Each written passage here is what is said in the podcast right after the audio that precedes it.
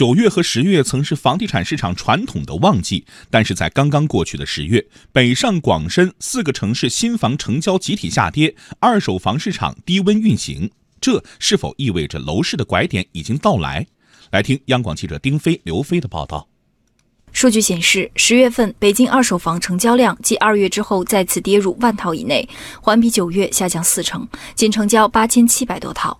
麦田房产首席分析师张叶松解释说，十月成交量大降，一方面受国庆假期的影响，另一方面也与九幺三北京公积金新政有关。因为在九月份出过一个公积金政策，所以说有一些网签的在九月份就已经去做完了，导致说十月份的网签量会稍微少一些。价格方面，十月北京链家二手房市场均价继续下跌至每平米六万一千一百零三元，环比下跌百分之一点二。某中介在向记者推销北京西三环一小区时也坦言，目前房价比较划算。这房子上个月我月中的时候卖了一套一千一百五十万卖的，均价是多少？七万多少？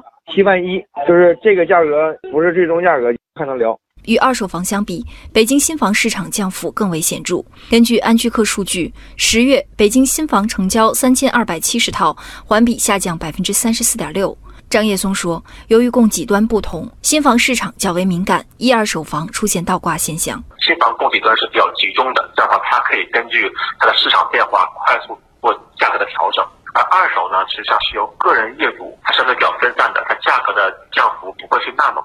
数据之外，还有北京购房人群结构的变化。五八安居客房产研究院首席分析师张波说，北京市场的投机气氛基本荡然无存，北京的投机性需求目前已基本被赶出场外，购房者自住需求比例极高。另一方面，购房方式也在巨变。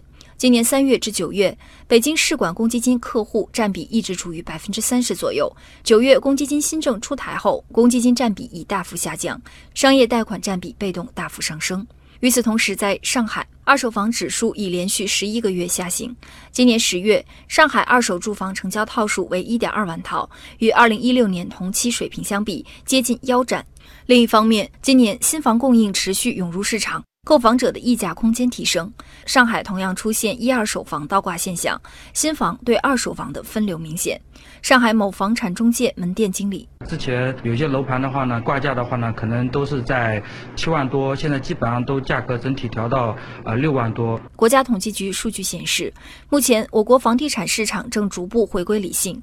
十月，北上广深四个一线城市新建商品住宅销售价格持平，二手住宅销售价格下降百分之零点二。中原地产市场部首席分析师张大伟认为，全国一二线城市房价涨幅回落明显。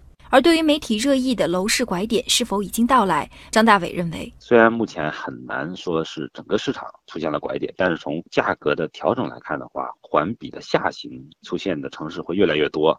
现在二手已经逐渐临近市场表现的一个拐点了。新建住宅的话，应该也会在一八年底、一九年初也会出现一个相对比较明显的调整。